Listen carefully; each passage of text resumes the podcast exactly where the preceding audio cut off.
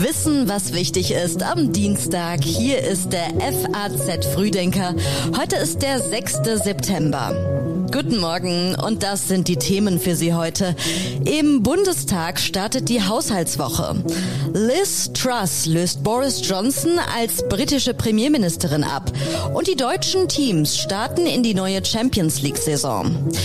Und jetzt schauen wir noch ganz kurz auf die neuesten Meldungen aus der Nacht, die eben noch durch den FAZ-Ticker gelaufen sind. Die Zahl der Todesopfer nach dem Erdbeben in Südwestchina ist auf 46 gestiegen. Das berichtet das Parteiorgan Volkszeitung. Häuser wurden zerstört und es kam zu Erdrutschen. Die Linke hat nach dem Auftakt vom sogenannten heißen Herbst in Leipzig weitere Proteste in verschiedenen Städten angekündigt gegen die Energie- und Sozialpolitik der Bundesregierung. Harry und Meghan sind zu Besuch in Düsseldorf. Grund für den royalen Besuch ist ein Herzensprojekt von Harry, die Invictus Games, die internationalen paralympischen Wettkämpfe von Kriegsveteranen. Die Texte für den FAZ Frühdenker kommen heute Morgen von Redakteur Sebastian Reuter. Mein Name ist Theresa Salentin. Schön, dass Sie heute mit uns in diesen Tag starten. Isar 2 in Bayern und Neckar-Westheim in Baden-Württemberg. Diese beiden Atomkraftwerke sollen über den Jahreswechsel hinaus im Fall von Strommangel ans Netz gehen, quasi als Notreserve. Weil es Analysen zufolge in der kalten Jahreszeit gerade in Süddeutschland eine angespannte Versorgungs- und Netzsituation geben könnte, sollen die beiden letzten Kernkraftwerke bis Mitte April 2023 eine sogenannte AKW-Einsatzreserve Reserve bilden. Das ist das Ergebnis des Stresstests zum Strommarkt, den Wirtschaftsminister Robert Habeck am Abend vorgestellt hat. Deswegen ist die für mich richtige Konsequenz aus dem Gesagten und aus dem Stresstest, dass wir uns diese Option erhalten, nach dem Ende der regulären Laufzeit der Atomkraftwerke die beiden süddeutschen Atomkraftwerke in eine Reserve überführen, sodass sie wieder genutzt werden können oder weiter genutzt werden können, wenn die Situation es gebietet. Der dritte, noch im Betrieb befindliche Meiler im niedersächsischen Emsland werde dagegen wie vorgesehen zum Jahresende stillgelegt. Habeck machte deutlich, am Atomausstieg, wie er im Atomgesetz geregelt ist, halten wir fest, so seine Worte. Denn regulär gingen alle drei Anlagen planmäßig vom Netz. Es gehe lediglich um eine zeitlich und inhaltlich begrenzte Absicherung. Und da Atomkraftwerke eine Hochrisikotechnologie sind und Deutschland sich meiner Auffassung nach klug entschieden hat, eine Technik, die so fehleranfällig ist, wie gerade Frankreich uns vormacht, die so sehr witterungsanfällig ist, wie wir gerade in Frankreich sehen, weil die Kühlung durch den warmen und niedrigen Wasserstand der Rhone nicht mehr voll gewährleistet werden kann, nicht zur Grundlage der Energiesysteme zu machen. Der Wirtschaftsminister erklärte, es gebe eine sehr hohe Versorgungssicherheit. Aufgrund der Situation auf den Energiemärkten sowie der Dürre und dem stockenden Ausbau der erneuerbaren Energien könnten stundenweise krisenhafte Situationen im Stromnetz im Winter 22-23 nicht vollständig ausgeschlossen werden. Wir sind hier nicht in einer Situation, wo wir auf das Beste hoffen können, sondern wir müssen mit dem Schlimmsten rechnen. Während Bundesumweltministerin Steffi Lemke die Entscheidung als vernünftig bezeichnete, wurden die Schlussfolgerungen des Stresstests aus anderen Parteien kritisiert. Der energiepolitische Sprecher der FDP-Fraktion, Michael Kruse, sagte, die Annahmen sind zu optimistisch. Sie sind politisch bestimmt und nicht aus der Realität abgeleitet. Unionsfraktionsvize Jens Spahn bezeichnete die Entscheidung als fatalen Fehler und parteipolitisch motiviert. Bayerns Ministerpräsident Markus Söder twitterte, es ist eine Entscheidung gegen jede Vernunft und zum Schaden unseres Landes. Kommt die Gassparpflicht für private Verbraucher? Auch Privathaushalte könnten verpflichtet werden, ihren Gasverbrauch zu senken. Die Sorgen, dass es im Winter zu einer Mangellage kommt, steigen. In einem veröffentlichten Papier der Bundesnetzagentur hieß es gestern, geschützte Kunden genießen keinen absoluten Schutz. Die Bundesnetzagentur könne nicht ausschließen, dass in einer Gasmangellage auch gegenüber geschützten Kunden Anweisungen ergehen, den Gasbezug zu reduzieren. Zugleich sollen nicht geschützte Gaskunden wie beispielsweise Unternehmen einen lebenswichtigen Bedarf an Gas erhalten, wie es hieß. Auf wie viel Prozent ihres Gasverbrauchs die Privathaushalte im Ernstfall verzichten müssen, geht aus dem Schreiben nicht hervor. Die Rede ist von dem Komfortanteil. Als Beispiel genannt wird das Beheizen von Pools und Saunen. Aktuell gilt in Deutschland die zweite von drei Stufen im Notfallplan Gas.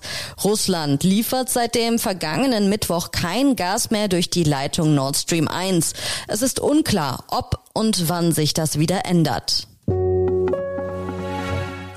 Der Bundestag geht zum Ende der Sommerpause direkt in die Vollen. Es warten laut FDP-Politiker Otto Fricke die härtesten und umfangreichsten Haushaltsberatungen seit 2002.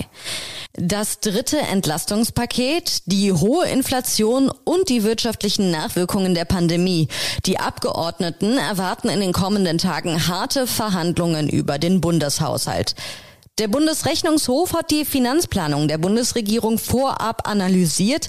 Entgegen der Darstellung im Haushaltsplan und in der Finanzplanung bleiben die Ausgaben des Bundes unter Einbeziehung der Sondervermögen stark expansiv, heißt es in dem Bericht.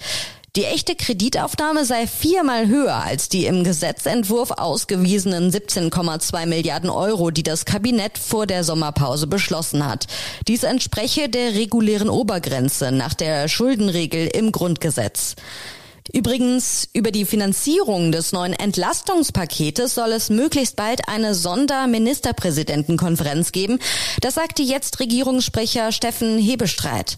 Mehr zu dem Thema gibt es auch bei den Kollegen im FAZ Podcast für Deutschland. Die neue Folge heißt Zu wenig, zu spät, zu schwammig. Jens Spahn zum Entlastungspaket. Wie erfolgreich ist die ukrainische Gegenoffensive? Nach Angaben aus dem britischen Verteidigungsministerium erzielt die Ukraine bei ihrer Gegenoffensive im Süden echte Gewinne. Der britische Verteidigungsminister Ben Wallace erklärte, die Ukraine hat eine Reihe von Flussübergängen schwer beschädigt mit dem Ziel, den russischen Nachschub zu beschränken. Nach Einschätzung der Briten hat Russland im Laufe des Kriegs bisher 25.000 Tote zu beklagen. Insgesamt hätten die russischen Truppen etwa 80.000 Mann durch Todesfälle, Gefangenschaft und anderes verloren. Währenddessen wächst in den baltischen Staaten die Angst vor der sinkenden Solidarität mit der Ukraine sowie mit Estland, Lettland und Litauen, sollte sich die Energieversorgungslage in der EU im Winter deutlich verschlechtern. In Estland wappnen sich das Militär und die Bevölkerung schon gegen einen möglichen russischen Angriff. Aber das Land zählt gerade einmal etwas mehr als 7000 aktive Soldaten. Für den Fall der Fälle sollen deswegen in Zukunft über 300.000 Soldaten der NATO bereitstehen, inklusive Panzern, Kriegsschiffen und Kampfflugzeugen. Wir schauen nach Großbritannien und die Pläne der neuen britischen Premierministerin. Mit deutlichem Vorsprung wird Liz Truss zur Nachfolgerin von Boris Johnson gewählt. Therefore, I give notice that Liz Truss is elected as the leader of the Conservative and Unionist Party. Danke, dass sie mir das Vertrauen schenkt, unsere großartige konservative Partei zu führen, die beste politische Partei der Welt. Ich weiß, wir werden liefern, wir werden liefern, wir werden liefern.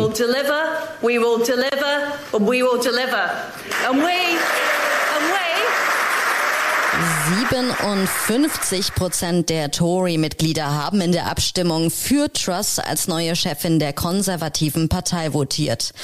Der ehemalige Finanzminister Rishi Sunak erhielt nur 43 Prozent der Stimmen.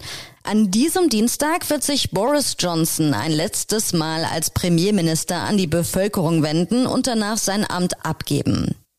Truss und Johnson reisen nach Schottland und werden nacheinander von Königin Elisabeth II. auf deren Landsitz empfangen. Eine der ersten Aufgaben von Truss wird das akute Handeln in der aktuellen Energiekrise sein. Auch in Großbritannien steigen die Strom- und Gaspreise stark und die Menschen sorgen sich um die Versorgungslage im kommenden Winter. Vermutlich am Donnerstag wird Truss ihr Entlastungspaket präsentieren. Eintracht Frankfurt, Borussia Dortmund, RB Leipzig, Bayer Leverkusen und Bayern München. Die Bundesliga ist in dieser Champions League-Saison so prominent vertreten wie nie zuvor mit fünf deutschen Teams. Heute Abend geht es los. Die Dortmunder starten mit einem Heimspiel gegen Kopenhagen in die Gruppenphase. Leipzig erwartet den ukrainischen Vertreter Schachtar Donetsk. Und zum ersten Mal in der Vereinsgeschichte spielen die Frankfurter in der Königsklasse. Die Euphorie rund um den neuen Club von Mario Götze ist riesig. Alle Spiele heute und morgen können Sie übrigens live im faz.net Ticker verfolgen. Und zum Schluss gibt es wie immer noch einige Online-Empfehlungen aus unserer Redaktion für Sie. In Finanzen geht es um die besten Aktien gegen die Inflation.